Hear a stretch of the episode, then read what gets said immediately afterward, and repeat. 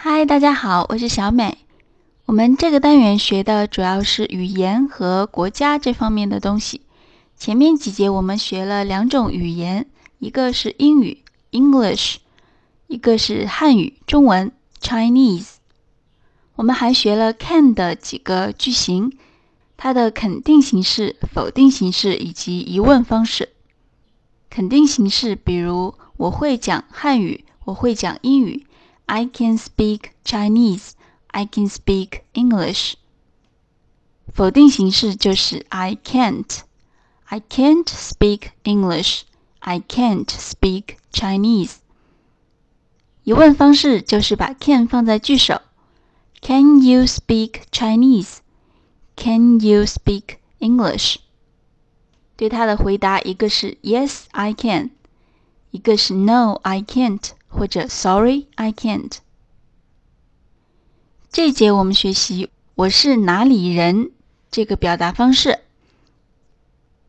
首先来看“我是”主语和谓语，我们都学过，一个是 I，一个是 am，I am，或者合并成 I'm。那剩下的就是哪国人这个单词。我们先来学“我是中国人”。那中国人这个单词，我们其实上节已经学过，Chinese。Chinese 这个单词除了中文的意思，还有中国人，所以我是中国人就可以说 I'm Chinese。再拓展给大家讲一下，Chinese 这个单词也可以做形容词用，意思是中国的，比如说中国的车，Chinese car。好，那接下来我们再学一个美国人，这是一个新单词。美国人叫做 American，American，A M E R I C A N，A M E R I C A N，American，American。我是美国人，就可以说 I'm American。American 这个单词也可以做形容词，美国的和 Chinese 一样，但是 American 并没有英语的意思或者美语的意思，因为美国人说的也是英语，但是美式的英语和英式的英语是有一点区别的，它们发音有一些不同，有时候为了区别会说 American English，意思就是美式的英语，这里的 American 就是美国的，做形容词用。